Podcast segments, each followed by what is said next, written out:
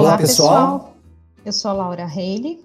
Eu sou Denis Flores. Eu sou o Décio Pradella e este é o podcast da Arquitetura e Urbanismo da Universidade de São Francisco.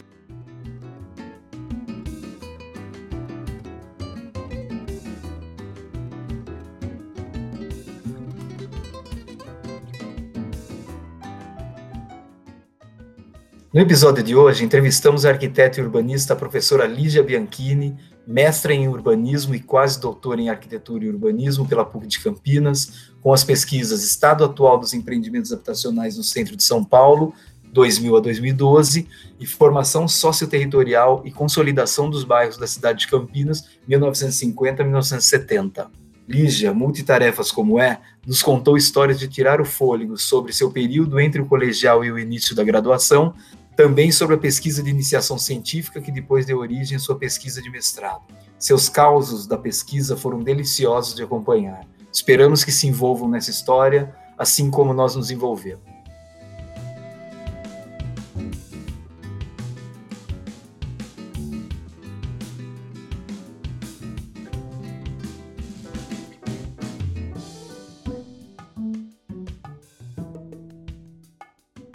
Olá, pessoal. Estamos iniciando agora mais um episódio do nosso podcast. Estamos aqui, eu, professor Décio, professora Laura, professor Denis, e a entrevistada de hoje é mais um membro da nossa equipe, mais que isso, uma amiga, professora Lígia Ricilo Bianchini. É. é. Ai, tudo bom, Lígia? É um prazer ter bom. você conosco. É, obrigado por se colocar à disposição e dispor do seu tempo para bater um papo conosco. Um grande prazer, numa semana conturbada de aplicação de provas, é. né? De N1, super tensa, uma tensão que ela extrapolou essa semana de aplicação, né, Lígia? É verdade. Mas ainda bem que você, em todo, toda a sua serenidade, se mantém, né? Um alto astral ainda. É, imagina. Mas obrigado. Obrigada. Por, obrigado Obrigada você. também por por me convidar, agradeço a todos. Né? É, realmente, além de coordenadores, vocês são grandes amigos, já fazemos parte de um, de um time, né? De professores. Muito obrigada. Prazer ter você aqui conosco. A gente começa então a entrevista, Lígia, com uma curiosidade. Gostaríamos de saber o porquê por que você se tornou uma arquiteta? Por que você escolheu cursar arquitetura e urbanismo? Ah, isso daí é uma longa história. Então conta para nós. É, então, na verdade, começou é, meus estudos não foi nem como arquiteta. Foi uh, quando eu terminei a oitava série. É, eu estava no, fui o último ano, na verdade, o primeiro ano que separaram o colégio do colégio técnico. Então ainda tinha a, nas turmas, né, dos colegas, aquela pergunta: o que, que você vai fazer de, de colégio técnico, né? E ficou nessa pergunta, nesse vai e vem. E dentre as opções que eu, na época que eu tinha, era fazer técnico em edificação ou de meio ambiente. Mas, como eram períodos diferentes, por terem separados, não dava tempo. Então, acabei não fazendo nada. Assim, no, num primeiro momento tinha decidido e depois é, minha mãe acabou encontrando um panfleto, um outdoor, alguma coisa falando sobre design de interiores na Arquitec. Aí eu falei, ah, se der, né? Vamos ver, vamos lá. E acabou que deu certo. Então, quando eu fiz, eu fiz a matrícula, eu estava fazendo 16 anos. E aí só tinha um problema, né? Precisava ter o colégio. Você tinha que tá, tinha ter finalizado o colégio. Eu não tinha, né? Estava começando. Aí a gente conversou com a secretária, conversou com, com o diretor, falou assim: não, quando você terminar, você entrega para a gente o diploma de, né, do colégio e não tem problema. E foi aí que eu comecei a fazer design de interiores. Né, 16 anos, estava lá, um período fazia o colégio, no outro fazia design, e lógico, né? Estava adorando. Criança, 16 anos, desenhando, pintando, o pessoal se divertindo, só falando só a mulherada, imagina, era uma sala só tinha mulher e a, os filhos delas eram mais velhos do que eu, então eu era ali o mascotinho da turma. E nossa, era super divertido. Aí eu tranquei quando eu estava no terceiro colegial para estudar para a faculdade. E eu acho que por mais que eu tentasse não me influenciar em fazer arquitetura, porque eu estava no meio já de um monte de arquitetos, né, de vários professores, que eles eram super divertidos, super alto astral, e eu adorava ficar ali, eu gostava mais de ficar desenhando e fazendo projeto do que no colégio. O colégio, para mim, é, nossa, era, é, era muita coisa, e muita coisa que eu sabia que eu não ia precisar, né? Fazendo projeto de, no caso de interiores, eu não precisava de química, nem saber mol e outras coisas. Então, eu adorava ficar lá tardes e tardes desenhando. Comecei a varar a noite muito cedo. E, e aí, eu, meu pai, ele falou assim, ele já estava na PUC, como professor da PUC, ele falou assim, olha, tem alguns cursos novos, né? De repente você pode olhar e ver o que, que você gosta. Então, eu comecei a entrar nas ementas dos cursos, de arquitetura, de engenharia, para ver quais eram as disciplinas que mais me atraíam, que mais me interessavam. E aí não teve jeito, né? Foi arquitetura mesmo. Aí acabei prestando na PUC e passei. Mas assim, nossa, foi a melhor, foi a melhor sensação do mundo. Sair do colégio, entrar para a faculdade, para nossa, para mim foi uma libertação. Foi muito gostoso, assim. Eu lembro até hoje de, de ir caminhar pelo campo, sabe? Aquela. Uhum. Nossa, era muito bom. Uhum.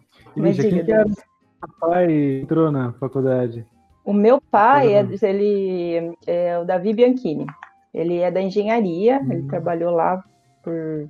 Agora já não lembro se foram 20 anos ou um pouco mais, um pouco menos, e agora? Não lembro. Ele estava desde do. Ah, não vou lembrar agora desde quando que ele estava tá na, na PUC. E aí, enfim, acabou que deu certo. Eu acabei entrando na PUC e fiquei no campus 1, depois minha irmã entrou e ficou no campus 2 e meu irmão ficou na central. A gente falava que era para ninguém brigar um com o outro, né? Três é, irmãos, cada um no campus. Não tinha como se ver, não tinha briga, não tinha nada. Mas era bem divertido. Assim. Também não tinha como pegar carona com os irmãos, né? Não, não tinha. Cada é, um num campus num sentido diferente da, de Campinas, né? É, mandaram bem. Mas diga, Denis. Qual que era o seu RA lá? Meu RA era 03107 620. Meu, ela lembra o número inteiro. É. Eu não lembro só o comecinho que diz o ano. Eu também é, lembro o meu ainda, Laura. Quando for no meu episódio, eu falo. Lembra? mas a Lembra, na é, verdade. eu lembro o meu também, mas. Não, a Lígia foi. O dele foi meu monitor. É, eu fui, veterano, eu fui veterano dela, eu sou dela. Foi. Fui monitor foi, de, eu lembro. De, de conforto. Os caras exato. Exato. Foi, foi dois, foi um ano, na verdade. Foram dois uhum. semestres que você foi monitor. Eu lembro. É... Eu lembro também que você comentou, Lígia, comigo, que você odiava, né? É. Eu não entendia, na verdade, alguma coisa. Brincadeira. Né? Não, mas é verdade, porque teve um semestre que o Escarazato estava com uma outra professora, e, e, eu não vou lembrar o nome dela, ela ficou acho que só um semestre lá, e tadinha, ela era super perdida. Professora Mariela. Imagina, aquelas salas. De... Ah, não, não vou era? lembrar agora. Ou era uma outra, agora não lembro era uma outra, era uma. Ela era cabelo moreno, pele morena, bem pequenininha. E imagina, aquelas turmas com 90 alunos, todas em cima Nossa. dela. Deu, deu dó. Mas enfim. Ah, não sei. O tiozão assim. aqui teve aula de conforto com o Descarazato e com o Stark. Stark Nossa. de acústica. Vocês nem sabem quem, quem é. O Stark, quem foi não. O Stark. O Stark. Eu sei é... o Stark das histórias que o Paulo contava.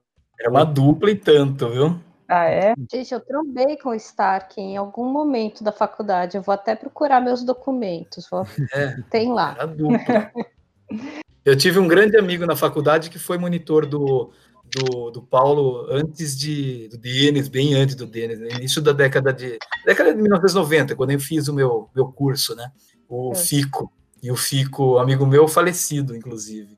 Mas ele era um grande amigo, era, era, era, era o mais velho da turma, então para nós. Ele puxou muito a gente, muito mesmo. Um cara mais maduro, foi fazer arquitetura depois, extremamente inteligente e, e já com uma cultura assim na, na, arquitetura, tinha até uma bibliotequinha já com, com, alguns livros, tal, enfim. Mas ele puxou muito a gente. Era fazia grupo junto, então era o cara que não deixava a gente, é, enfim, fazia com que a gente levasse a sério todos os, as reuniões tal. Mas ele foi também é, monitor do Paulo um tempo. Uhum. É. O tempo Como que ele esteve lá. Na PUC, Lígia? Como é que foi? A gente viveu praticamente a mesma coisa, né? Com os mesmos professores, muito foi. parecido. Como é que foi a experiência lá? Olha, o meu primeiro ano foi muito puxado, porque eu estava terminando a noite de design interiores, então eu ficava o dia inteiro na PUC, de, de manhã e à tarde. À noite eu voltava para arquiteto e ficava terminando o curso. Então, enquanto todo mundo estava naquela, naquele momento de vamos sentir o que é arquitetura, né, as expressões, eu estava louca varando noite, eu tinha um esquema até de varar noite, que eu, agora eu não me lembro, mas eu ficava assim, acho que um, dois dias sem dur dormindo pouco, um dia eu dormia uma noite toda, sabe? Era uma coisa meio para dar conta de tudo, né?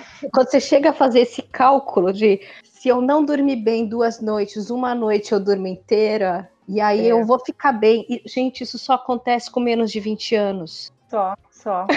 Só, certeza, eu não, não faria isso mais. É loucura. Hoje eu penso, eu não sei como deu conta, sabe? Eu fiz um ano isso. De duas noites eu, eu dormia tipo duas horas e uma noite eu dormia a noite toda. E fazia isso, imagina, um semestre todo. Quando chegou julho, eu só dormia. Então foi, foi assim, o primeiro ano foi muito puxado porque eu so, tive essa sobrecarga de, de atividades, né? Por escolha minha, lógico. Mas consegui terminar o curso.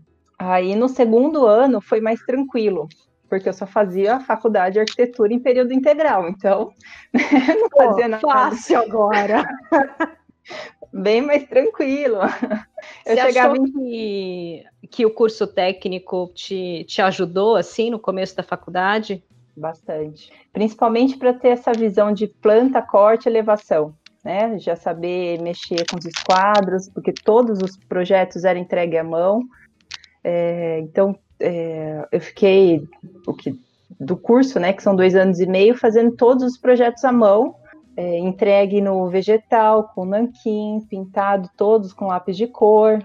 Então, cada, cada entrega tinha que ter planta, todas as, todos os cortes, né, das, das cortes internos, mostrando todas as imagens, né, tinha que ter perspectiva, mais de uma perspectiva, de preferência da escada, né, para a gente ver qual é o material que você vai pôr na escada, no guarda-corpo e tudo mais, tinha que ver a questão da iluminação, então, assim, ajudou bastante. É, tanto que alguns professores até brincavam comigo, falavam assim, gente, você está empolgada demais para fazer arquitetura, porque eu estava já tão naquele ritmo de, de, final de curso, no começo de outro curso, que eu já chegava com tudo, com planta, com corte, com elevação, com perspectiva, cada assessoria, então eu me dava uma sobrecarga muito grande com coisas que não precisava, sabe? Ninguém estava esperando tanto assim, né? Não, ninguém, sabe? Então, eu lembro até do Oswaldinho brincando comigo, falando: Nossa, você tá empolgada mesmo, né? Cada semana você vem com tudo, assim. Com... e a raiva dos outros, né? Os colegas, né? Nossa, Lá, ninguém entendia. Daí... É. Ninguém entendia. É, é, é bem isso. E também não sabiam porque eu acabei não contando, né? Porque alguns professores não gostavam muito de do nome decoração, né? O design de interiores, então eu acabei não falando nada. Falei, gente, estou cometendo um crime aqui, né? Já chegar com isso. É como o Marcelo com a história do condomínio, né? Mas é, eu, eu imagino você, Lígia, é, certamente era a, a aluna que todo mundo queria fazer grupo, né? Queria ter no grupo. Acho que sim, eu não sei. Acho que sim, eu também acho. Se eu pudesse escolher, eu ia te escolher. É. Não sei. Mas eu sei que no primeiro ano foi bem, bem puxado, nossa. É, apesar que acho que na, na, na, na nossa época era, acho que era a grande maioria dos, dos, estudantes, na minha, acho que principalmente, sabiam desenhar minimamente, né, a mão, né? Era um dos fatores, é. assim, que, que acaba, acabava pesando para escolher arquitetura, inclusive, a desenvoltura do desenho, né, como no sim, meu caso, sim. como vários dos entrevistados aqui. Né? Sim, Agora é um pouco diferente, né, então não é bem Até assim. porque a gente tinha prova, né? Tinha, tinha prova, prova de desenho antes. Isso, é. tinha prova de aptidão, né? Puta aptidão. loucura aquilo, não? Verdade. E tinha as disciplinas, né? Disciplinas de desenho de observação, que não é esse nome, mas Nossa. eu não lembro agora. A gente é. entregar 80, 100 desenhos. Eu lembro até hoje o medo de entregar as pastas do. Acho que era projeto. Ai, não lembro se era projeto B, qual que era? Tinha desenho de observação, DOzinho. Tinha. É, Deozinho, tinha. Deu a ideia. Exato. É, a gente entregar, ele, eu lembro até hoje o professor falando assim, se você entregar menos de 100 desenhos, vocês já reprovaram, não precisa nem entrar aqui na sala. E eu não conseguia mais saber o que desenhar, eu fiz 80, morrendo de medo. gente do céu, tipo, lógico que eles não vão contar, né? Mas imagina, você tem, sei lá, 17, 18 anos, morrendo de medo, achando que ele pudesse me reprovar, porque tinha 80 desenhos, não já sei. Mas tinha, tinha bastante desenho de observação e graças a Deus, nesse ponto, saí bem. Mas tinha um alto índice de reprovação nessa, nessa, nessa disciplina.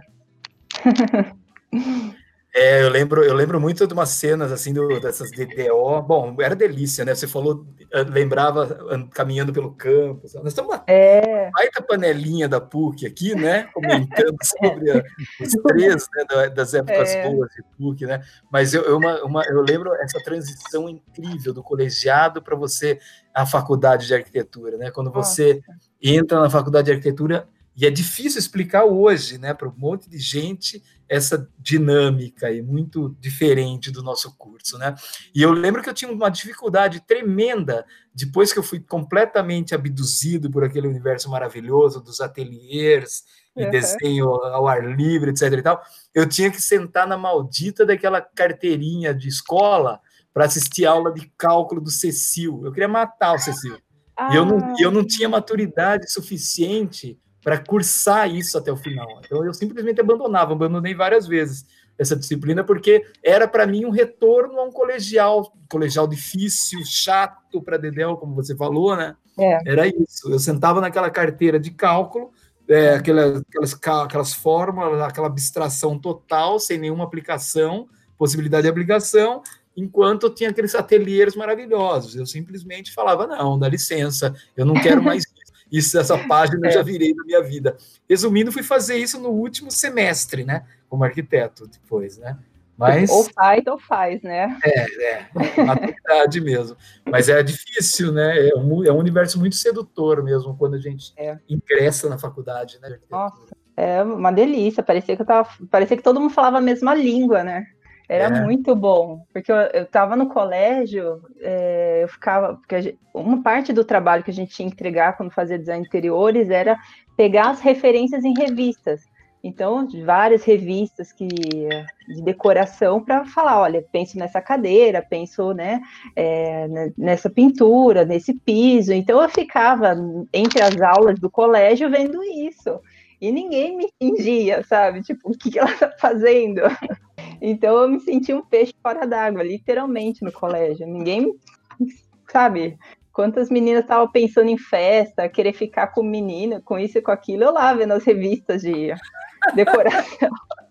eu lá quero saber de, de festa, eu ficava olhando. Ou então sonhando para cursar medicina e direito. É, é, era bem isso mesmo.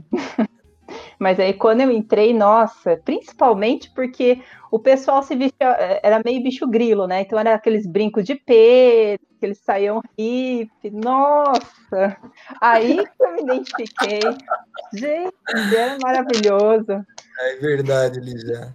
Eu, nossa, brinco de pena, para largar os meus brincos de pena levou um tempo, assim. Eu falei, não, vamos lá, né? Me formei, agora sou profissional, não sei se pega bem, aí eu larguei. Mas eu tinha um monte, aqueles brincão de pena. Enorme, assim, eu usava é, um chinelinho de dedo, né? É, de dedo, assim. Sandália só da feira hippie. Sandália Isso só, nossa. Bermuda jeans cortada, da, virou calça virou bermuda. É. O pessoal pegava bambu para fazer flauta na maquetaria. Era muito bom. Puta, a gente nem faz tanto tempo assim, né? E ali já pegou ainda a maquetaria, aquele predinho branco né, na frente dos, dos Hs. É, eu também. Eu Isso. lembro quando eu fui lá. Fora as festas, né? Fora as festas, os fornos e as coisas que a gente não pode contar aqui ao vivo. Não, não, era São inerentes aí ao período. É, a Lígia, é, a Lígia viveu a como eu. Estudava, viu, gente? A gente só estudava. É. Só. É dessa. Fazer o forninho de pizza era, era um estudo, é estudar. Né? É estudar. É estudar. Claro. Agora ali, pizza para ver se dá certo, lógico, né? Você entrou, se você entrou em 2003, você entrou no ano que a gente estava fazendo Ereia, que os alunos da a gente estava fazendo Ereia Campinas. Você entrou assim, estava no centro acadêmico fervilhando. Sim. Você chegou a participar? Você eu foi? acho que nesse primeiro ano não, porque eu estava terminando o curso à noite. Estava fazendo as duas, não estava conseguindo. Mas eu lembro disso, sim. Tinha o Ereia, tinha o Eleia, tinha vários, né? E o pessoal. Tinha as vinha. variações Tinha, tinha. E aí, nesse ano, não, não tinha condição. Esse Ereia foi muito famoso, ficou muito conhecido. Foi. Esse 2013, eu estava em Campinas também trabalhando, mas eu não, não, não, também numa pegada dessa e acabei não é. curtindo, é. não frequentando. Mas foi um. ficou para a história essa ideia. É. Aproveitando para puxar uma discussão que meio que acontece mais para o meio do, do curso, uhum. eu pensei quais eram as disciplinas que você mais curtiu, que você mais se identificou, né? Que depois virou, até acho que orienta para a parte da pós-graduação.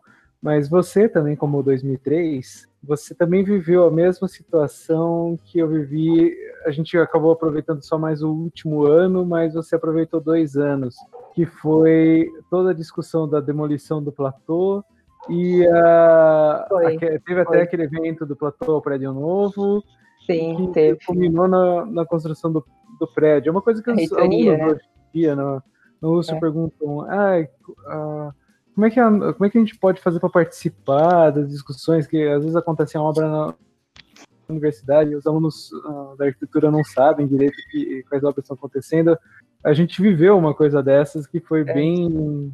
Foi. Como é que, é, contar um pouquinho dessa experiência? Como é que foi você, é, a sua vivência dessa experiência? Foi, na verdade, foi um susto isso, né? Porque eles não falaram nada. A gente saiu de férias, quando voltou, não tinha mais platô, né? O platô sei, é, é, que a gente sabe o que, que significa. Era uma, era uma área da PUC que tinha muita experiência com construção. Então, cúpulas que os alunos faziam, né, aquelas, os pilares torcidos com, com tijolinho. É, a minha turma fez ponte, a gente fez a ponte é, com bambu. Então, assim, cada, cada semestre o pessoal ia com os professores e fazia uma técnica construtiva em escala real. Essa era a nota final do semestre. Então, era um lugar que os alunos e até vários professores se apropriaram como da arquitetura, né?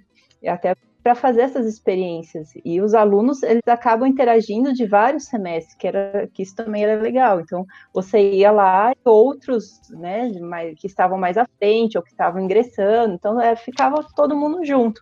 E aí, um belo dia, é, a gente retornou, acho que das férias, se eu não me engano, e não tinha mais platô. Passaram o trator por cima e o pessoal ficou totalmente indignado com isso, né? Porque era nosso espaço. Aí foi uma paralisação das, das cadeiras laranja que a gente fala, né? Tiramos todas as cadeiras laranjas que era da arquitetura, o pessoal trancou as portas, botaram todas as cadeiras para fora, fizemos uma fechamento da, do balão da PUC, que era um balão que era principal, que para acessar o prédio da PUC só passa por aquele balão. Né? E aí, enfim, fechou, o jornal apareceu, porque também era acesso para a Unicamp, para os hospitais. Então, assim, literalmente foi uma bagunça, não teve aula. Aí, após essa paralisação, né, com os alunos todos fazendo uma, uma, uma corrente que o reitor, acho que foi o reitor ou o diretor, não me lembro agora, que conseguiu conversar com os alunos para ver o que poderia ser feito. Explicar, aí sim eles foram comunicar, conversar, falar que aquele era espaço da PUC, não dos alunos de arquitetura, né? Mas depois que já tinha demolido, passado o trator, que todo mundo já tinha se revoltado. Aí arrumaram o espaço, mas nunca foi a mesma coisa, né?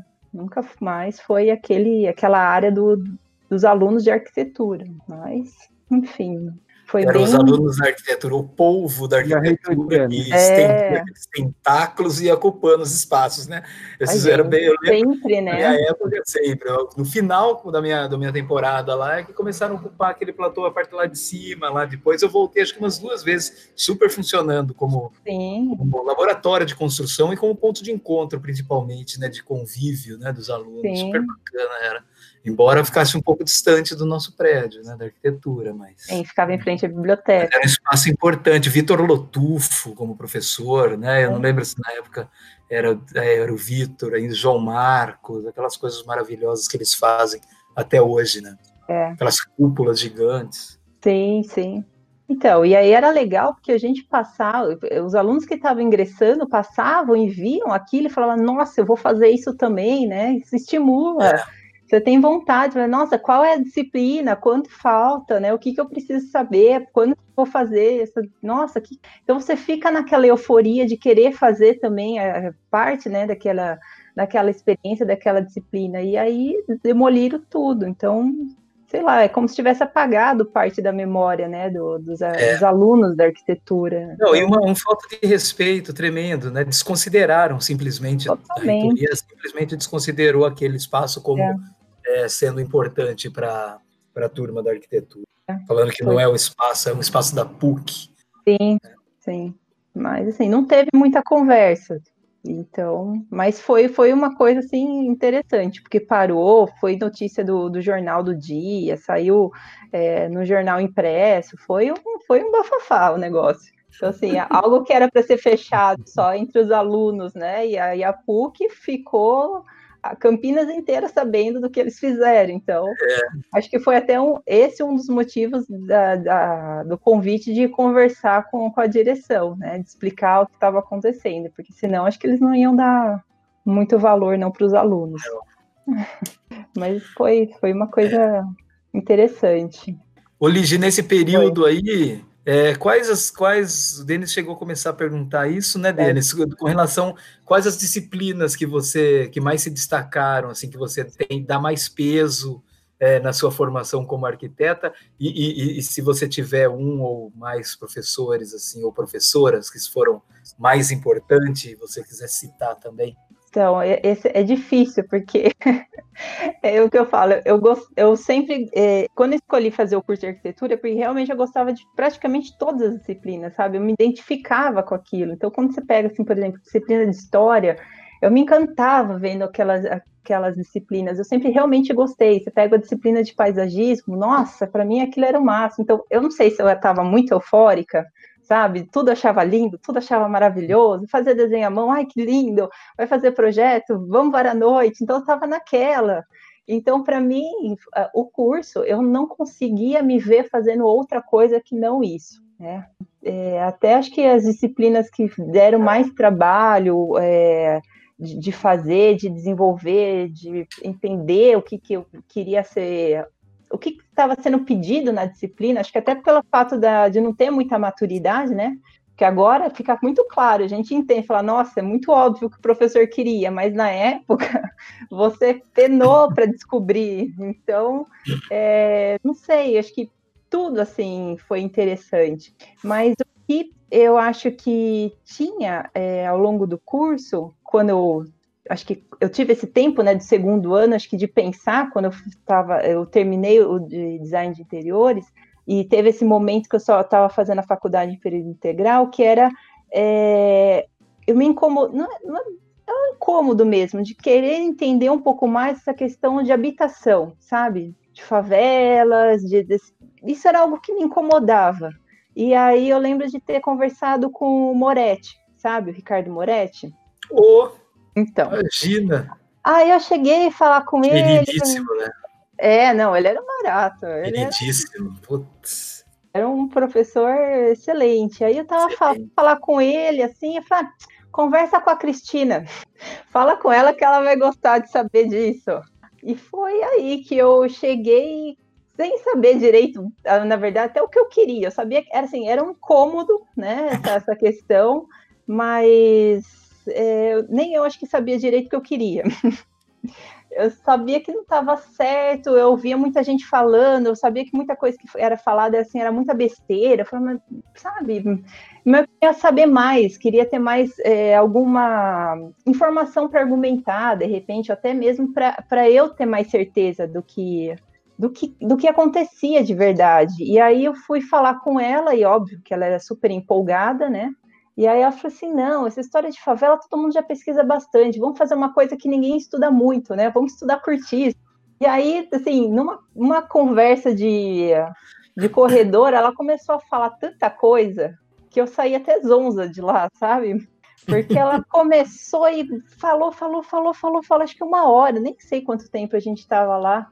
Ela falou assim: ah, então tá bom, fica combinado assim. A gente pode trabalhar em iniciação científica, então anota tudo que eu falei para você começar a pesquisar. Eu tava até... Já saiu pesquisadora, tinha acabado gente, de nascer uma urbanista e pesquisadora naquele momento. Nossa, mas assim, é uma enxurrada de informação, sabe?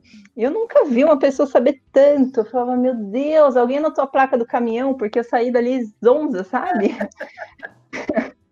E foi aí que a gente começou a pesquisar um pouco mais sobre cortiços no centro de São Paulo.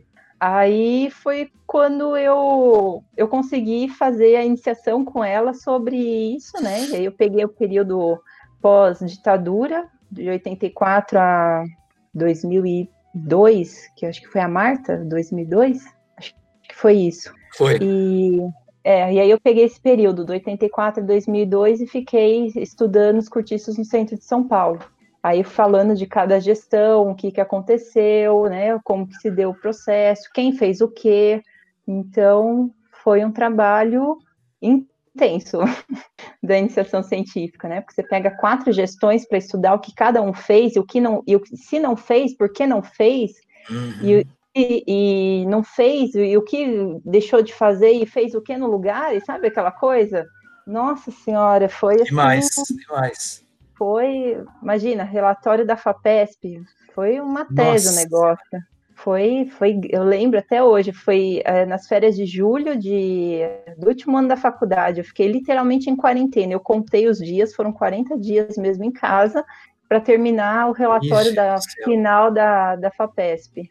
E aí não consegui entregar é, para a Unicamp, né? Porque você tem que entregar, acho que com cinco dias de antecedência. Tive que ir lá em São Paulo entregar o relatório para entregar a tempo.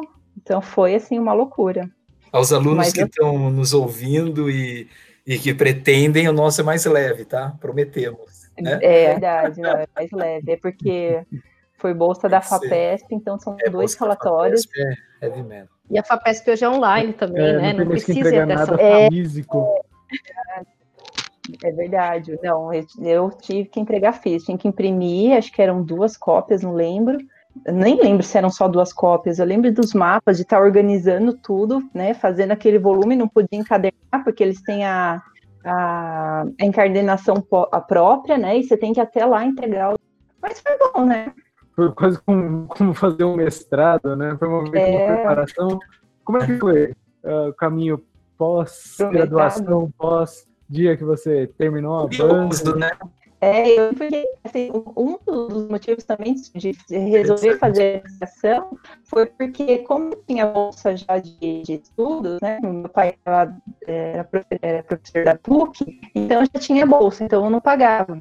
Então a PUC não me permitia ter uma segunda bolsa para não ter é, eu não lembro a palavra agora, mas eu não podia ter outra atividade que eu ganhasse uma segunda bolsa. Então, eu queria fazer parte do Labitat que a gente tinha, hoje acho que era a Laura, que a professora Laura que estava no dirigindo, eu lembro que tinha outras atividades que também poderiam ter bolsas e eu não podia fazer, porque eu já tinha uma. Então, não sobrou muita opção, né?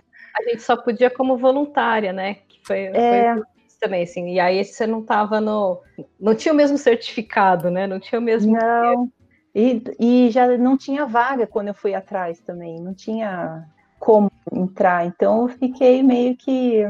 Assim, triste por um lado, né? Porque eu queria fazer parte, mas por outro lado acabou que é, deu certo fazer a iniciação. Então, e consegui escrever um artigo para a revista na Colômbia. Uau! É. Que chique. É, fiquei, nossa, imagina, super feliz, né? Tinha acabado de me formar e consegui um artigo na revista internacional.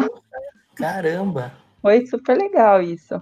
E aí, enfim, aí, o último ano também foi muito puxado, porque é, o primeiro semestre no, no, TCC, no TFG da PUC, né, a gente trabalha em grupo com estudando a parte urbana, mas um segundo semestre individual. Então, é, geralmente, pelo menos eu acredito que era para ser dessa forma, a, em julho a gente está trabalhando o nosso tema, né? Já começar a rabiscar, fazer alguns croquis, algumas ideias, porque a gente já sai de, com, com a área delimitada. Mas como eu estava fazendo o relatório da FAPESP, eu não tive nem tempo de pensar o que, que eu ia fazer, né? Qual que era o, nada, assim, tinha um projeto, não tinha nada. Então, eu lembro de ter chegado na, já com uma semana atrasada. Na primeira semana eu estava fazendo essa entrega para a FAPESP, e eu cheguei já na segunda semana, bem assim, perdida, que nem uma abelha tonta mesmo, sem saber nem o que estava acontecendo. Aí eu cheguei, o pessoal, a primeira coisa falou assim, viu, tem entrega já no final, não, não na, na semana que vem, na próxima, tá bom? Os professores vão fazer o varal, queriam colocar os projetos assim todos na lousa para ir já discutindo as ideias como avaliação. Então, era uma primeira avaliação, então mal cheguei, já tinha que correr para entregar projeto. Então, imagina, foi uma loucura. Então, quando eu terminei o curso, eu estava tão cansada, mas eu estava tão cansada, porque né, você não tem férias, que eu fiquei. Claro. Então, eu não conseguia pensar em nada. Eu falei, não, vou dar um tempo, vou descansar, e aí até conseguir trabalhar, né? Falei, não, né? Você sai, você quer trabalhar. A primeira coisa é, não sei o que eu vou fazer, onde eu vou entrar, mas eu queria trabalhar em algum lugar. Aí eu entrei no Campinas Decor, que foi um, que eles abrem, né? Sempre vaga para os recém-formados. Eles fazem a seleção, eu acabei entrando, fiquei ali, que é um, é um emprego temporário, então acabou, acho que foi em junho, julho, não lembro agora. E aí eu consegui entrar é, na Wizard como arquiteta, que, que, era uma rede de escola de inglês, não é só Wizard, né? Eram outras. Sabe o senhor o Wizard, é, senhor Carlos Wizard Martins? Foi meu chefe. Mas oh. assim, isso como, como trabalho de arquitetura, arquitetura corporativa, assim. Como é que, Sim, que, que era? Franquias. Ah, era legal porque foi uma equipe, né? Eu acho que a gente uh, dava muita risada porque era o único grupo, né, de arquitetura e construção que só tinha mulher na equipe. Isso foi uma coisa assim que a gente se divertiu. Eu falei, nossa, até os engenheiros são mulheres e as estagiárias, então assim a gente se dava super bem.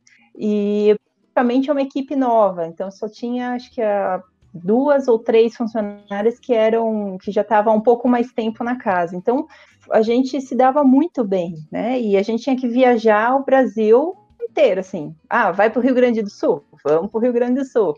Vai para, sei lá, é, Jabuticabal, vamos para Jabuticabal, sabe? Então, é franquias, então, conforme vai tendo os problemas e as necessidades, a gente tinha que ir.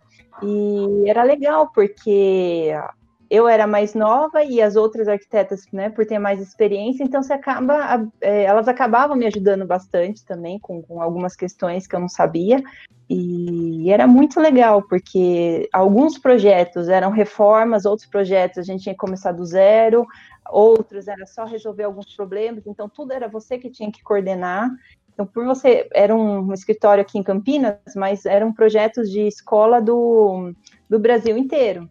Então, a gente que tinha que fazer o manual de cores, a gente que tinha que fazer, é, às vezes, manual de reforma, qualquer coisa que precisasse fazer que envolvesse arquitetura e construção, né, ela passava pela gente. Então, é, desde a contratação de, de, funcionários, de terceiros, né, fazer orçamentos de, de obra, enfim, tudo passava por a gente. Cada um tinha um, um número X de obras para para estar tá coordenando, fazendo reuniões e tudo mais. Então foi bem legal assim mesmo. Experiência legal. É. E aí foi mais ou menos por um, foi um ano e pouquinho que eu fiquei lá. Aí teve uma troca, né, do quadro que acabou por, por a tentativa de terceirizar o, o, departamento, que acabou não dando certo. Então é, algumas foram mandadas embora, viram o que ia acontecer, o restante saiu e teve que trazer uma galera nova. Mas assim, é, era legal trabalhar com franquia, né? Não, não alterava muita coisa, né? Não, não a gente é, tinha que trabalhar um pouco com o plano diretor, às vezes para ver o que podia e o que não podia em determinada área. Você tem que entender, de repente, de, é, da, do estudo da área para ver se quais escolas de inglês tem como com, seu concorrente, e aí você vê se realmente tem público para aquele, né, para mais é, estudantes. Então, enfim, né? Aí a gente trabalhava com outras outros departamentos e que eles iam dando dicas também, os próprios franqueados acabavam dando dicas, então foi bem legal, assim, foi uma experiência bacana. Aí, enfim, pode falar. E depois isso, não, é eu comentar, e daí, nesse, nesse, nesse tempo, essa coisa toda da pesquisa, é, isso ficou paralisado um pouco. Mas você, já, mas você já tinha intenção quando você no final do curso de arquitetura de, de fazer um mestrado e, e continuar como pesquisadora ou, ou, não? Ou aconteceu? Tinha. Eu tinha, mas eu também tinha vontade de trabalhar. Então eu falei assim, vou dar um tempo e vou voltar. Né? Depois eu volto. Uh, aí eu sei que quando eu saí da, da Wizard, eu comecei a trabalhar no escritório de arquitetura, que acabou não dando muito certo.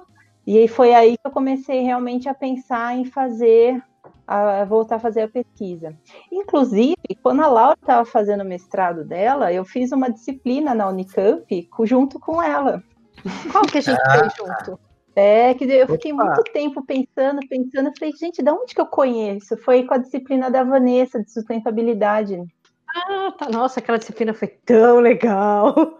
Foi, foi legal. no mestrado eu fiz disciplina com o Denis, fiz disciplina com a Geise, fiz disciplina com um monte de gente, assim, que depois eu fui reencontrando. É. Mas essa da Vanessa foi demais, né? Foi. Ela foi, e eu fiquei só é, com pena de ter sido curta, porque no semestre seguinte ela ia dar uma continuação da disciplina, né? Sobre sustentabilidade, dar mais exemplos. E aí eu fiquei só lamentando isso, né? Porque acho que foram dois meses, três meses, eu não lembro agora. Eu sei que foi que ela, eu lembro de uma, de uma fala dela dizendo que ah, é, por algum motivo esse, aquele semestre ia ser mais curto. Então, os exemplos práticos, né, de construção sustentável, ela não daria aquele semestre mas todo aquele cálculo de carbono na construção, desde a saída do caminhão até a chegada da Nossa. obra. Não, aquela disciplina foi um tapa na cara. Tipo, presta atenção que isso que vocês estão achando que é sustentabilidade não é. É, foi bem isso mesmo. Eu lembro. Foi, foi. E aí o conceito foi aí... vai, bem, vai bem além, né? É. Aí, enfim, aí eu peguei e não deu certo. É, não deu certo porque o, no final eu acabei descobrindo né, que quem eu achava que seria o dono do escritório, que seria um arquiteto, ele não era, né? Ele não era um arquiteto, aí a gente, a gente achou que ele era chefe de cozinha, porque a gente trabalhava, né, fazendo cozinhas industriais. Aí a gente descobriu também que ele não era chefe de cozinha, e aí depois a gente ficou tentando descobriu o que, que ele era. Aí a gente descobriu que ele não era nada, ele só era chato mesmo. E por não ser nada, ele era muito arrogante, sabe? E ele humilhava muito todos os funcionários. Então era uma situação assim bem tensa. E eu falei não, né? Não, não vou ficar aqui aguentando isso, vou fazer outra coisa. Enfim, aí antes até mesmo de começar o mestrado, eu resolvi fazer outra faculdade, que foi tecnologia em construção de edifício, que estava no ápice do Minha Casa Minha Vida, aquela coisa toda, e todo mundo, e quando eu fazia entrevista, perguntava a mesma coisa, né? Por que, que você não tem nada de construção civil?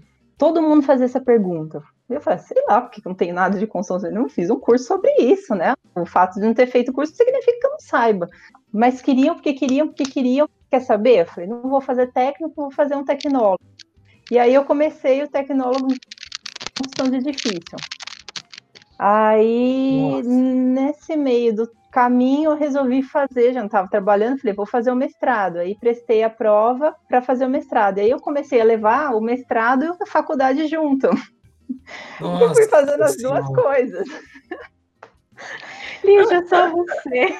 Lígia do céu! Tá vendo como a gente vai conhecendo as nossas amigas através desse podcast? Mais maluca do que imaginávamos. Verdade. Eu fui fazendo as duas coisas até que chegou uma hora que eu não estava mais dando conta, não sei porquê, né?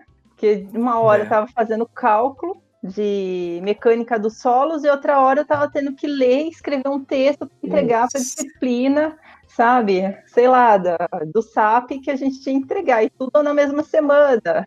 Então, falei, gente, não, vamos parar com isso, alguma coisa não está dando certo aqui. Aí eu tranquei o curso, mas assim, no finalzinho, faltou acho que um semestre e umas de algumas disciplinas só para terminar, mas um semestre e meio, vai, vamos colocar assim, para terminar o curso e, e aí eu foquei no, no, mestrado mesmo. Falei, não, vou focar no mestrado, terminar, que acho que vai ter vai ter mais futuro nessa área. E aí, enfim, aí eu comecei, aí eu terminei o mestrado com a Cristina, fui falar, aí o tema do mestrado foi habitação em São Paulo.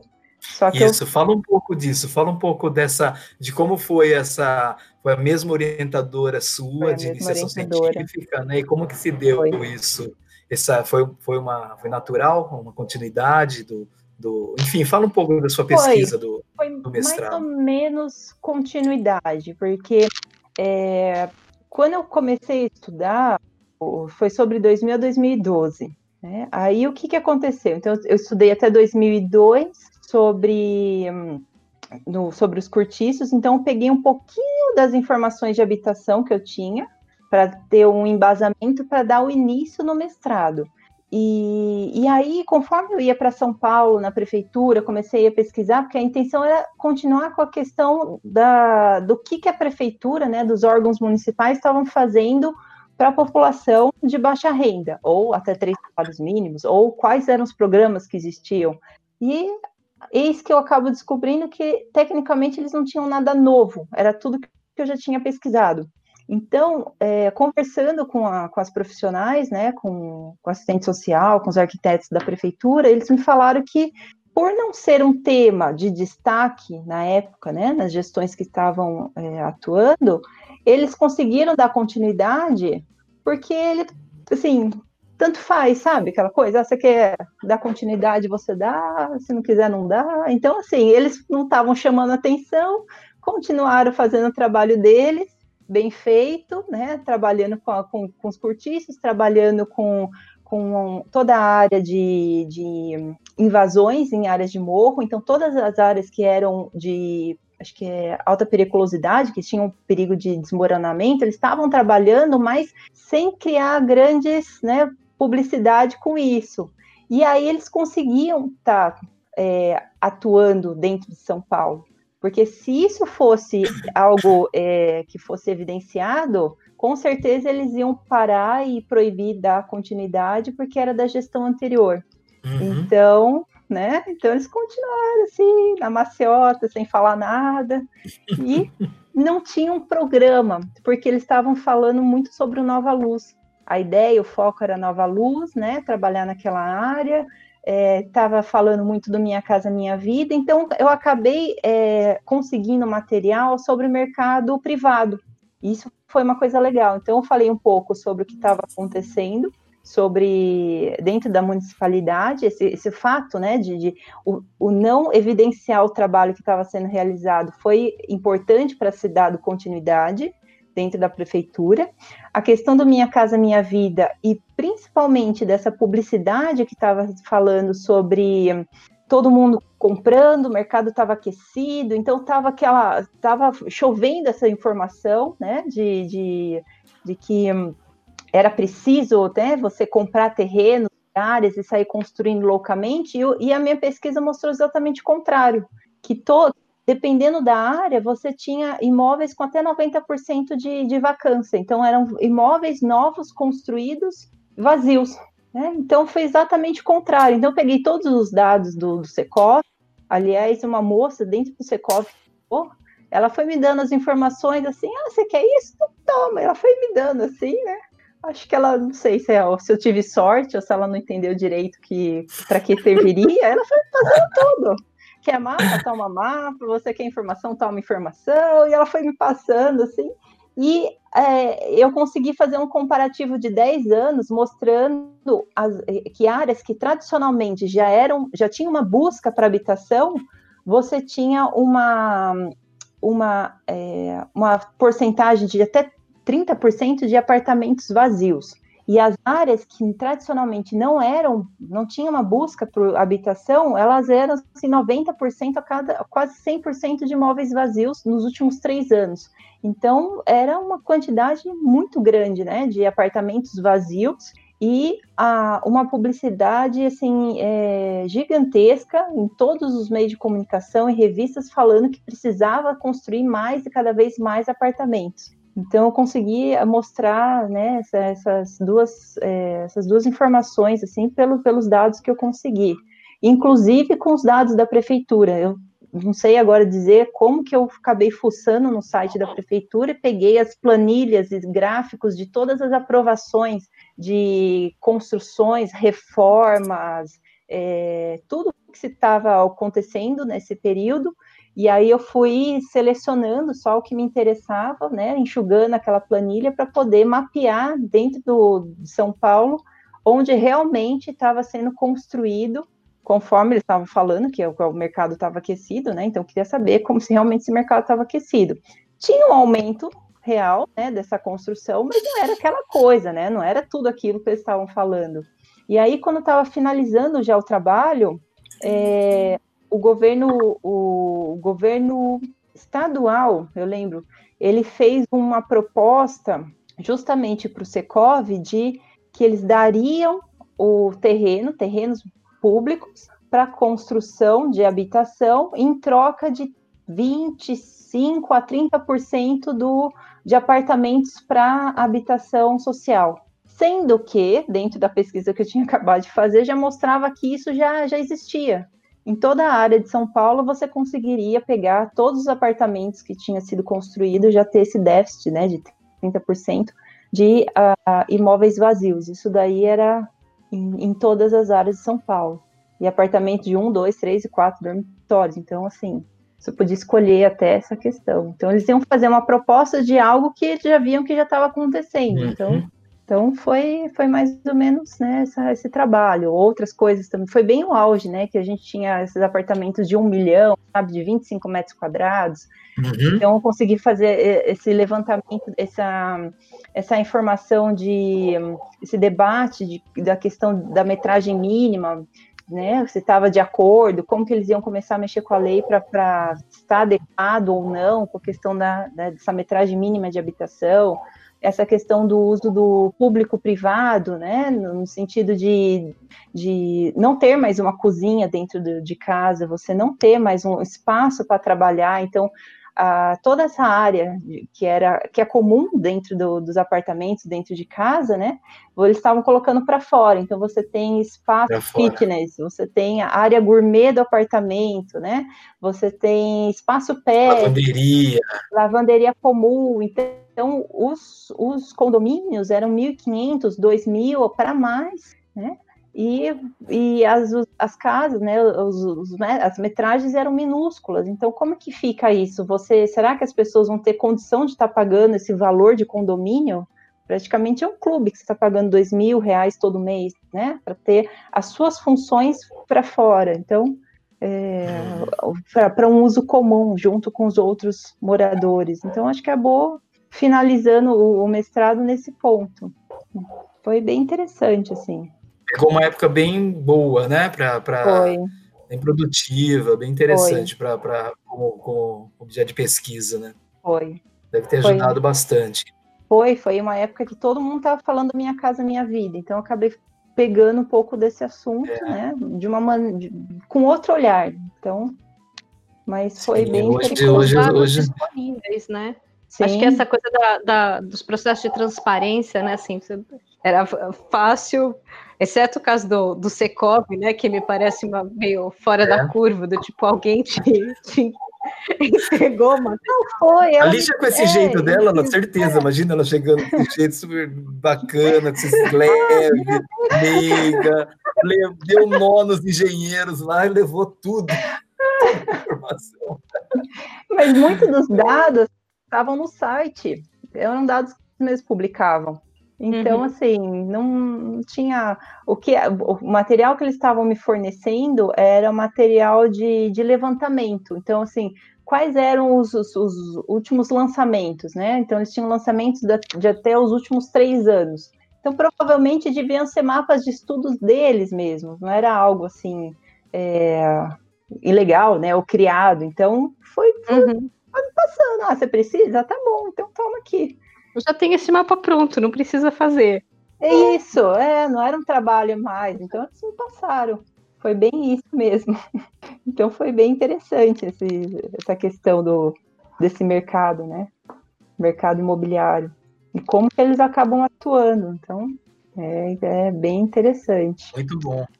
É muito e aí, bom. enfim. O, o Lígia, é, e aí no, aí no caso, aí você defendeu seu mestrado, e, e, como é que se deu essa, essa transição aí pro a Lígia hoje ela é aluna doutoranda, né, Lígia? Fala um pouco é. do, do, mestrado também, você fez na PUC, né? E hoje ela é doutoranda, né?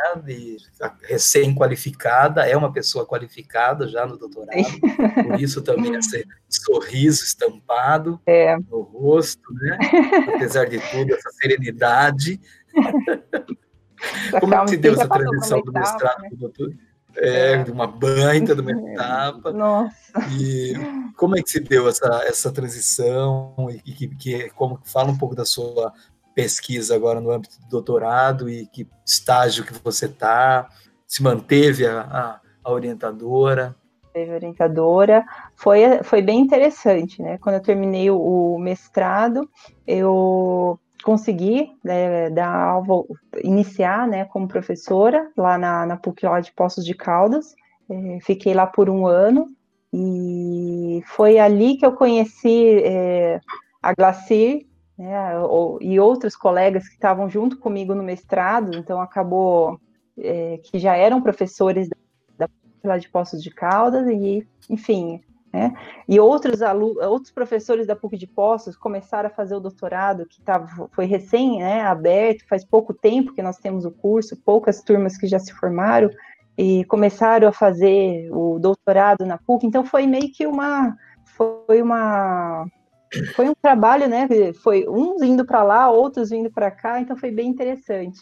E aí eu fiquei, comecei a dar aula lá com contratada a princípio, no, no começo do semestre, com oito horas aula, ótimo para quem está começando, não tem experiência, maravilhoso, né?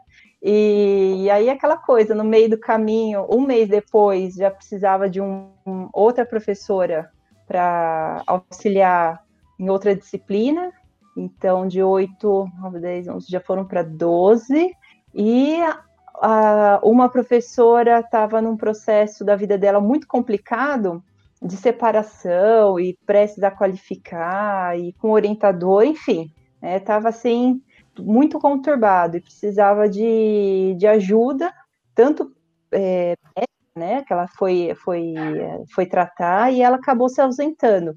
Como a gente já estava no meio do semestre, precisava de alguém para assumir as aulas dela, então quem tinha menos aula acabou pegando, no caso eu. Então, da 12 foi para 24. Então, E foi assim, o negócio começou. Não foi de 12 para 16, foi de 12 para 24, primeiro semestre, é. vai lá. Foi bem isso. Aí provavelmente chegou na semana de prova já, assim. Tipo, ela aplicou a prova e você tinha que dar nota. Quase isso, na verdade foi. Ela saiu. É, ela saiu um pouco antes de aplicar a prova, então eu precisava saber tudo que estava acontecendo, tudo que ela tinha passado para eu poder aplicar a prova. Então foi, foi complicado nesse sentido.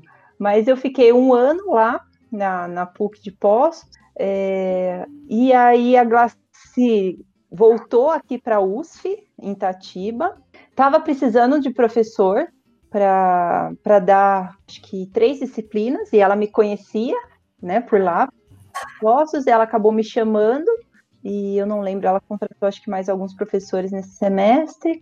E aí que eu comecei na, na USF. Eu comecei com três disciplinas, uma delas com Décio, né? Em por dois. Uhum. e aí a gente acabou, enfim, conversando e pensando. como na PUC, na verdade, não tinha nada muito consolidado, na PUC lá de pós, porque eram contratos por semestre, então finalizava o semestre, encerrava o contrato, eu fiquei um pouco assim segura de começar um doutorado, né, logo de cara. Falei, não sei o que vai acontecer da minha vida, né? Não vou assumir uma coisa nesse nesse grau. E aí quando eu entrei na USF, eu vi que que tudo já era mais seguro, né? Havia um contrato, um contrato indeterminado, então você tinha essa essa continuidade de salário, né? A verdade é essa. Você sabia, você poderia uhum. programar, na verdade, né? Coisa que lá na PUC não tinha. Então, aí eu falei assim, então, beleza, então dá para assumir agora uma, uma responsabilidade do, como um doutorado, porque a gente começou um processo da, do governo federal, né, um pouco mais incerto, e que a gente já não sabia se ia ter bolsas ou não. Falei, então, se caso eu precisar pagar, eu sei que, né, que eu vou estar trabalhando, estou na casa dos meus uhum. pais ainda, fica tudo, fica mais fácil nesse sentido. Então foi aí que eu resolvi fazer o, o doutorado, doutorado, convencer o Décio de vir junto comigo para o mestrado, né? É, foi muito importante você. Isso eu vou contar na minha entrevista, quando eu for entrevistado, eu conto detalhes. É. Você foi uma figura fundamental quando eu tomei essa decisão. E... Tava lá, vamos lá. Vamos lá, Putz, super. E no doutorado também. Foi. No doutorado também, estamos juntos aí Não. desde o início. Deixa eu fazer uma pergunta, uma curiosidade claro. só, um pouco desse período é, seu e enquanto professora na PUC Poços. Uhum. É, como que você fazia o deslocamento? Você chegou a morar lá ou você viajava? Eu, eu ia na segunda e é. voltava na sexta. Ah, morou lá a semana. É, ficava lá durante a semana. Ou, depende, né? Teve um semestre que eu ia no domingo e voltava na sexta-feira depois do almoço, né? Que as aulas eram de manhã, de manhã e à tarde. Ah. Então, de, quando terminava a aula, a gente eu ia embora na sexta-feira à tarde. Ah, tá. Beleza. É porque é longe, né? E eu conheço é umas malucas professoras, amigas que faziam esse deslocamento diário, é, não. né? Nossa, diário. É, Maribel também um tempo. Maribel. É. é, eu cruzava com elas, a gente ficava. To... Uh, no começo, é, a PUC ele pagava o hotel. Então ele dava o dinheiro para a gente pagar, bancar o hotel. Oxe. Então, assim, é muito legal, mas depois de um tempo cansa, né? Porque você leva roupa para lá, lá você nunca sabe se vai fazer calor, se vai fazer frio, se vai chover. Então, é. você leva tudo. É, a maior parte do tempo tá frio e chovendo. Então, nossa, era muito, era muito cansativo. E com, com todas as disciplinas, porque, assim, quando você já está dando aula há algum tempo, que nem agora, você já tem um banco de aulas, né? Você consegue pegar uma, uma, aula de uma outra turma que você já deu e, de repente, adaptar, acrescentar, tirar. Então, você já tem material pronto. Mas naquela época era tudo do zero. Então, nossa, deu muito trabalho. deu muito trabalho. Ainda peguei uma disciplina de história, que foi essa que eu assumi da, da outra professora e no segundo semestre peguei uma outra disciplina de história também que era diferente que eu tinha dado. Então eu tive que pegar tudo do zero mesmo, Nossa. estudar toda semana, bastante mesmo. Tipo, era um livro por semana que eu acabava estudando. Então é muita coisa. Nossa, a aula de história é muito puxado. Porque é um conteúdo muito grande e são informações. E é engraçado, não é minha área história, né? Mas é, então você tem que descobrir até a bibliografia, que é tudo diferente. E, e nossa, isso eu falei, gente, mas eu sei que existe, eu sei que deve ter alguém que já escreveu, falou do assunto, mas eu não sei quem, então eu procurava, né, a, a Jéssica, que era uma amiga da, do mestrado, que a, aula, que a parte dela é de história, ela me passava várias, é, vários autores, livros, eu tinha que correr na biblioteca, pegar os livros, estudar para na semana seguinte poder estar tá dando aula daquela, daquele assunto. Então era puxado, assim. Puxadíssimo. E aí eu te acabei perguntando essa curiosidade e, e, e, aí acabou fugindo um pouco do seu doutorado, o assunto. É. Desculpa, Lídia. Aí quando a gente, quando eu cheguei para a Cristina, né, que ela me acompanhou, né, desde a da iniciação, para falar sobre o sobre o doutorado, a gente ficou um pouco na dúvida se dava continuação com as informações que tinham sido é, assim, não, não conseguiu se aprofundar no mestrado, ou a gente partiu para uma área diferente, né? poderia ser uma, algo, algo mais histórico, é, pegando outro período. E, enfim, aí eu acabei pensando e resolvi pegar um período mais histórico. E a, a princípio sobre São Paulo, eu ia continuar estudando São Paulo, como eu tinha feito na iniciação e no mestrado.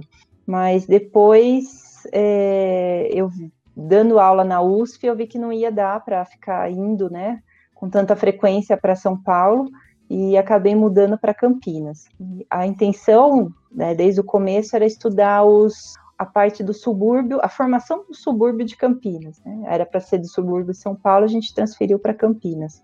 Então, a, o primeiro ano do doutorado foi praticamente levantando bibliografia. Né? No primeiro semestre foi de São Paulo, no segundo foi de Campinas, quando a gente teve a troca da, das cidades e que é totalmente diferente, né? A formação de, de, de uma cidade para outra. Então, eu tenho coisa das duas cidades aqui. E acaba se interligando, né? Campinas e São Paulo, eles se interligam em diversos momentos. E até eu conseguir fazer o fechamento da data, foi bem. É, não é que foi complicado, mas assim, é, você vai, vai desbastando as arestas, né? Até você chegar uma, numa fração de tempo. Então, no começo, assim, como âmbito geral, eu vou pegar a década de 50 a 70, né? Vou pegar, ficar nesse período, falando como esse período geral onde tudo aconteceu. Então, para justificar isso, eu conto todo o período, né, desde a do, da formação de Campinas, bem rapidamente. Estou é, falando, explico um pouco sobre é, por que que não se, por que que eu não iniciei em outra data e não, né, no começo da década de 50.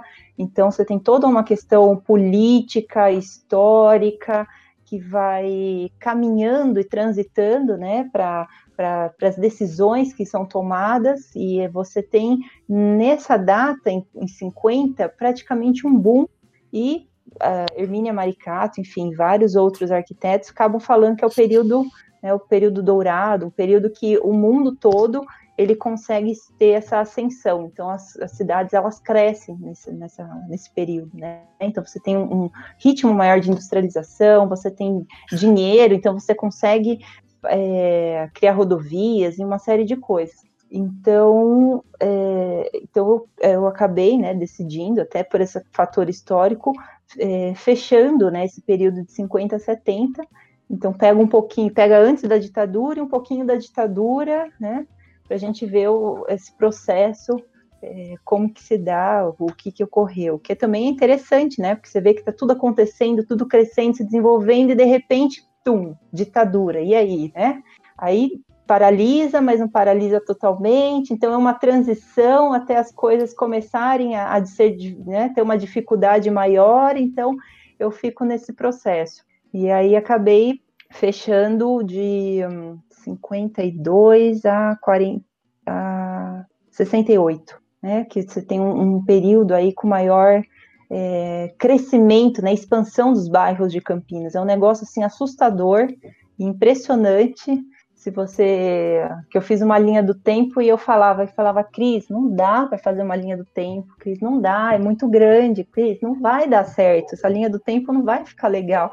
E ela insistindo, insistindo, insistindo, até que eu fiz, né? Fiz, deu uma dois de linha do tempo, a linha super fininha e os bairros, aquela lista gigantesca.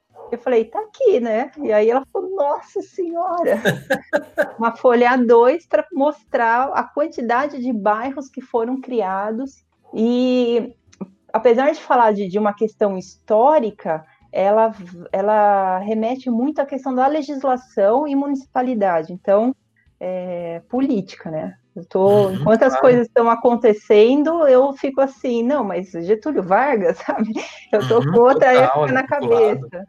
É, tá tudo vinculado à política. E é muito interessante como as coisas vão, vão se interligando, né? O governo federal com o estadual, com, com o municipal, e conforme as leis vão sendo aprovadas, o porquê que ela é aprovada, é, quem está por trás da lei, né? E tem a lei, tem o decreto, tem atos. Então, assim, se você olhar a, os levantamentos que eu fiz só de legislação, eu fiquei, acho que, Nossa, não sei se foi um mês ou mais, só pegando lei para entender é uma coisa assim surreal. Eu falei, gente, é muito. Nossa, acho que a gente estava dando aula junto quando você estava fazendo essa parte da pesquisa, que eu lembro você com umas tabelas gigantescas, gente.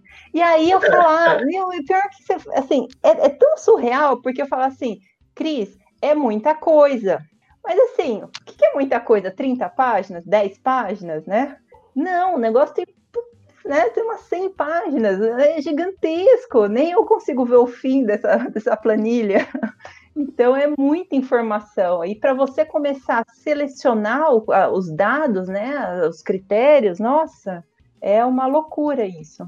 Então a ideia, na verdade, é entender como, como esse processo de é, su, do subúrbio de Campinas, né, como muitas é, pessoas falam assim de uma maneira até genérico, para fazer uma explicação rápida, ah, as coisas aconteceram, ah, são assim mesmo, sabe? Uhum, é, é. é, mostrar que não é bem assim Não mesmo. é bem assim, né? E que realmente existe um planejamento que, por mais que a coisa é. pareça caótica, ela é caótica é. proposital, né? Então, claro. então, mas aí. É, não é falta de planejamento, longe não, disso. Não Muita gente falta. se refere a Campinas, inclusive, se processo todo de espraiamento, essa ocupação é. toda da zona rural, da mudança de paisagem, como sendo falta de planejamento. Não é nada Não é. disso. É. Ele é tá planejado, tudo, é. Super plane... E é planejado para ser desse jeito, né? E isso que eu acho que acaba sendo é. mais revoltante, porque você fala como é que consegue fazer isso, né? Esses vazios urbanos, essa falta de, de circulação, de, de, até quando a gente fala dessa parte sul, próxima do aeroporto, quando as pessoas têm uma dificuldade de, de circulação, Nossa, acesso muito grande, e, e, não é caótico, tipo, tá certo, é isso mesmo, foi planejado, né? Tem leis mostrando para isso. E é... Foram loteamentos aprovados, né? Um Foram. colado com o outro, é isso. Perímetro isso. urbano sempre em processo de ampliação o tempo inteiro. Então você tem leis que, que, que mostra, mostram que isso foi planejado, né? Você tem as leis que, que realmente elas dão brecha, mostrando uhum. que é proposital. Nome, você... nome, sobrenome, vincula a época, o tempo, o proprietário da terra, né, Lígia? É. Imagina, muito interessante. É bem legal isso. Então, aí, e assim, a gente está nesse pé, né? E né, agora uma coisa, nesse pé, e nesse pé é uma curiosidade, você fez o, você qualificou, teve sua banca de qualificação, foi uhum. anteriormente a, essa, a esse período, e agora, como é que está o andamento da pesquisa no momento agora de isolamento? Está fluindo? Você está encontrando alguma dificuldade? Eu me lembro que você teve que ir muito a arquivos públicos, sim, né, sim. acompanhando como colega, é, é, enfim, amigos, eu lembro disso. Como é que está tá agora, assim, nesse, nesse momento, o andamento? Está sendo é. prejudicado é. muito? Muito não, assim, um pouco, né? Sempre é, é eu precisava em alguns é, ainda conversar, pegar algumas informações, né? Eu queria assim bastante imagens, que eu acho que é interessante você pegar imagens de Campinas desse período de 50 a 70, né? Que mostra justamente essa transformação que eu, te, eu sei que tem na Unicamp. E eu já estava conversando com, né, com, porque você tem que agendar os horários, né, em alguns órgãos, então, estava nesse processo é, que eu mudei no começo do ano, então isso atrapalhou um pouco, mas é, você está naquele processo, olha, pode ir na quarta, pode ir na terça, depois do almoço, certo, certo, estava tudo certo, aí fechou tudo. Então, eu estou trabalhando com as informações que eu tenho. Né? Eu tenho material, tenho muita coisa já levantada, então é estou trabalhando com isso, mas como. Não está é, parado em função disso, né, Não, não. Então, a gente está aguardando. Tô assim, e aí, vai abrir? E aí, né? Até mesmo o material que eu preciso pegar na, na USP, lá em São Paulo, tem dois trabalhos que eu quero buscar para ler, para inserir isso na, no, no doutorado. Estou aguardando. Na hora que puder retornar, eu pego. Se der, se der para pegar, a gente pega. Se não der, paciência, né? Mas assim, estamos trabalhando com o que temos no momento. E aí a gente viu como que a gente faz até o fim do ano. Né? A gente ainda tem um, um, alguns meses. Qualquer coisa, então... isso vira uma nota, né? No, na introdução do doutorado, isso aqui foi escrito nesse período de pandemia, tem alguns dados. Né? Aí a gente analisa essa informação. Sim, é, faz parte, né? Faz parte, eu acho. A banca é. tem que levar em consideração, obviamente, né? É. E outra, você tem aquele. É, depois que você defende, você tem aqueles 30 dias para inserir ainda algumas informações, né? Caso você precise fazer alguma correção de, de algum termo que não ficou claro, né? Ou acrescentar algum, alguma explicação que você acreditou uhum. que estava claro e não tem. Então, de repente, você pode usar esse período até o comecinho do ano que vem. Então, eu não estou assim, não estou preocupada por conta Lígia, disso. mas você está é, mas você não tá, não defende agora, né? Você defende em 2021. Hum, não, termina agora esse ano. Ah, Tecnicamente, esse ano. Pelo Tecnicamente, amor de Deus, você defende esse ano, eu não Termina esse mais. ano, é. Você preocupado eu tava, eu tava, é, né, eu tava fazendo a conta errado. É, pois é, nós, né, Laura? Se der certo, tudo der certo. no mesmo barco, minha cara. Que bacana é. demais, Lígia. É verdade. Ô, Lígia, e, e, e, com relação, vai dar tudo certo no final, sem dúvida nenhuma, vai dar tempo, certeza, para você ir à biblioteca da USP é. e para concluir. Vai dar, vai dar. Ainda bem que é. só a primeira etapa aí, é, foi bastante intensa no, que se refere ao levantamento né, de, é. de, pesquisa, né? Vamos, vamos perguntar aquela, uma curiosidade que a gente sempre tem com relação para conhecer melhor nossos amigos. É. é é, fora desse universo todo super bacana que a gente conversou até agora, da, da, da, da área da arquitetura e urbanismo, das pesquisas, do trabalho profissional, é, você possui algum hobby?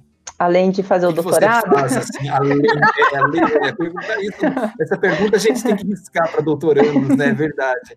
A gente exclui. Aí eu tinha, né? Você coloca aí num outro tempo. ah... eu tinha, né? tinha. Olha, é, hoje, assim, o que eu tenho feito mais é ver série, né? Mas quando eu era bem mais nova, eu fazia, eu tinha, né, eu aprendi a desenhar, então eu tinha bastante curso de desenho, de pintura, fazia aula que eu gostava bastante, mas hoje em dia, infelizmente, não dá mais. Mas é mais ver filmes mesmo, séries. Não tem muito tempo, né? É. É, agora não dá mais. Aquela, aquele momento lá onde você vai descansar a cabeça, né? É, que você, mas você consegue assistir um episódio inteiro da série? Ah, eu não vejo tá jornal. eu faço assim, como é muita desgraça que aparece na TV. Eu tô falando porque geralmente eu durmo, eu não consigo terminar o é. episódio. Não, eu consigo porque eu pego esses momentos, assim, ah, sabe, você vai almoçar e você vai ligar a TV, aí você vai mudando ah, tá. sempre as mesmas informações. É política. É, não. É. Ou então, é, quantas pessoas morreram por conta do Covid, ou alguém Nossa. matou alguém, então fala, quer saber? Ah, não tô afim de ver isso. Aí eu boto uma série, um capítulo, vejo um capítulo. E o que, que você está assistindo atualmente? Vamos, vamos trocar figurinha de série. Olha, para não ver só coisas sobre arquitetura, que eu tem essa também. Olha o que, eu faço? Assisto séries sobre construções. É. E aí, é, é verdade. Eu, eu cheguei à conclusão que eu só faço isso, e aí eu falo, gente, preciso ver outras coisas. Porque você imagina, desde os 16 anos, só fala de desenho, de pintura, de projeto, né, de, de urbanismo, de iniciação científica, não tem outro assunto. Então, eu estou vendo agora é, Grey's Anatomy. Peguei desde o começo. Mas porque eu não gosto de desgraça. Não, não. Eu quero saber de notícias médicas. Não é a melhor série para isso. Meu Deus, Lígia. Mas eu tô vendo, já tô na terceira temporada. É algo assim, tem até 15 temporadas, cada temporada são 25 capítulos séries, né? Uma coisa que não acaba nunca, então, tranquilo. É bom, é bom. É bom. Porque eu comecei a assistir outras, e aí você fala, mas já acabou, sabe? São sete. Odeio isso. Eu nunca fui assistir série. Eu, eu comecei Nossa. a assistir recentemente, eu e Renata, mas é, tem uma raiva disso, são seis capítulos, aí demora. É. Às vezes não volta mais. Um ano. Ou, ou um ano. Volta. Você esqueceu já. Acho não, e aquela, aquela, do Marco Polo que eu viciei, tipo, no primeiro episódio eu queria assistir só aquilo. Duas temporadas. Pois é. Duas temporadas. E nunca mais. E nunca. Não, e acabaram o contrato, disso. falaram que estava caro esse negócio de ficar reproduzindo o Império Mongol de, do então, ano 1800. Então... Poxa, gente. é que nem a Casa de Papel. São, são quatro temporadas, né? E vão fazer a quinta. Então assisti as duas primeiras que tem fim, é. depois eu assisto o resto. Porque senão não dá, né? É. Aí você fica naquela querendo saber Essa o que aconteceu. Temporada... E aí não consegue. É. Essa última do, da Casa de Papel que eu vim acompanhando, acho que foi a primeira série que eu comecei a assistir quando eu comecei. É, eu, não, eu preciso terminar, nós pausamos quando morreu lá uma, a Nairobi, aí paramos, não continuamos mais, bloqueio. Não sei o final dessa última temporada. Então, eu acabei parando de ver, porque eu falei, ah, não, senão daqui um ano só vai aparecer a quinta temporada. Eu falei, não, não vai ser legal. É. então eu pego outras desgraças, eu acho que uma desgraça variada, né? A gente vê como separar irmãos siameses, né? pessoa até fartando. Nossa, que né? A Laura é igual. A Laura, ela vem falar, a Laura comenta de umas séries que ela assiste. Qual que era aquela lá, da, o Laura, do Chernobyl? O desastre de Chernobyl. Ela começou a contar, eu falei, pelo amor de Deus. Mas Chernobyl, assim, Grey's Anatomy, a gente pelo menos tem um, um grau de fantasia, né? É. Quer dizer, Chernobyl é. não, né? Chernobyl tá falando de, um, de, um, fato real, é uma série é. meio documental, é foda. É, é. É pesado. É, é. é foda. Teve uma época também. Ou mesmo é arquitetura extraordinária. É, é. Eu, uma época também eu via muito filme de história, muito, nossa, mas tem umas cenas muito pesadas e eu ficava muito mal. Eu falei, não, vou dar um tempo. Agora eu consigo selecionar um pouco melhor os filmes de história, sabe? Então eu não fico mal assim. Mas tem uma que é boa para meditar, que é uma, que é uma série com o Morgan Freeman, é. que tem três temporadas, mas aí são episódios específicos, assim, sobre temáticas, que é a história de Deus. Ah. É legal que ele vai falando de várias religiões, então ele viaja o mundo em vários, né, assim, acompanhando várias religiões, aí assim, como que é o, o pecado visto numa tal religião, quem é, né, assim, cada uma dessas, a, a relação com o, espiritual, o mundo espiritual, os milagres, é legal. Essa é boa para dar, pra dar, uma, pra dar uma acalmada, assim. Boa para o café da manhã. Essa não é para o almoço, Isso. essa é para o café da manhã. É. Nós estamos assistindo uma em casa agora, porque eu procuro esse levíssimo, divertido, né? Porque, uhum. é, principalmente essas últimas semanas, né, caros companheiros de coordenação, é que não estão fáceis, né? Mas eu estou assistindo uma que a gente está se divertindo, que é, tem trocentas temporadas, então deve ser muito conhecido, que chama Modern Family. Modern uhum. Family, acho que é isso. É isso, né? É. é. Divertido, essa eu, não, essa eu assisti bem um episódio que minha mãe adora. Modern Family. É, eu tô, tô, assistindo assim de leve com a Renata e dando umas risadas. É bom para como passatempo, entre, é. entretenimento. Muito, né? Porque assim a gente só fala de arquitetura e urbanismo. Não, pior que a gente assiste o negócio e a gente ainda fica olhando para arquitetura e para urbanismo. Oh, oh, quando eu assisti ah, Casa sim. de Papel, eu comecei a pensar na palha urbana, né? Como que eles fazem, a questão da, da, da saída, da estratégia, da planta. É. Fala, para. Aí tá lá assistindo Grey's Anatomy, tá preocupado com a casa que o Derek tá construindo lá no alto do penhasco, olhando Seattle, sabe? Porra! Esse Mother Family você está criticando como é brega a arquitetura norte-americana. Como é... Não é? Você tenta fugir, ai, mas ai. não dá. Não dá, é, não dá, é mais não forte dá. que você. Ai, gente, mas é isso. Muito bom, Ligia, excelente, viu? O que para a gente caminhar aí para o final, Ligia, o, o, o, o, assim como imagino que você esteja também como nós com saudades do, dos encontros, né, com os alunos, tal. É, o que que você é, faz, fala, fala, fala uma mensagem, mande uma mensagem para os seus alunos, para suas alunas, para finalizar. Ah, uma mensagem para eles. Ah, é. Ah, acho que tudo é passageiro, né? Então e tudo é aprendizado. Então é, a gente só precisa ter calma. Que no momento certo as coisas voltam para o lugar e a gente acaba aprendendo com essa fase que a gente está vivendo e passando a adquirir um, um, novo conhecimento, uma nova sabedoria. Então, ninguém precisa ficar nervoso nem desesperado, né? É só realmente ter calma que tudo vai, vai dar certo no final. Isso aí, importantíssimo. Muito bem, minha cara. Muito obrigado, então. Valeu, Lígia. Foi uma delícia o papo. Daqui a pouco a gente vai para duas horas de conversa e aí é fogo. Nossa, verdade. Dá, muito cansativo. Mas uma conversa muito leve, foi muito gostosa.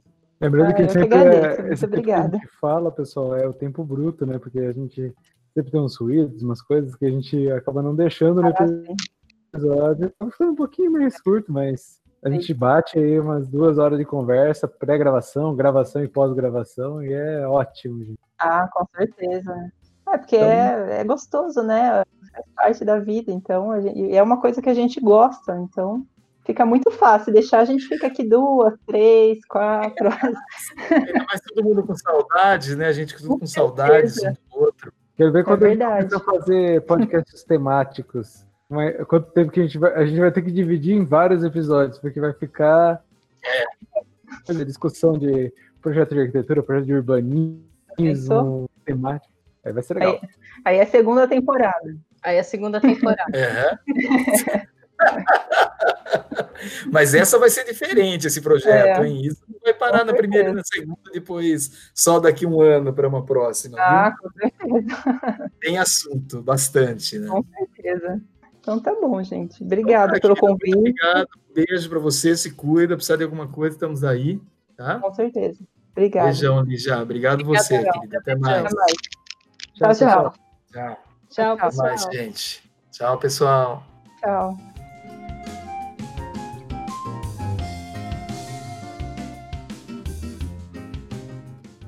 Vamos conhecer outros profissionais? Agora que vimos algumas possibilidades de carreira em arquitetura e urbanismo, convidamos vocês, ouvintes, a buscarem na internet outras arquitetas, arquitetos, urbanistas e pesquisadores que trabalhem com o tema discutido nesse podcast. Mandem o resultado de suas pesquisas pela nossa página do Facebook ou por e-mail. Escrevam um pequeno parágrafo explicando o trabalho ou apresentando o profissional ou o escritório escolhido e compartilhem usando as hashtags que se encontram na descrição desse podcast.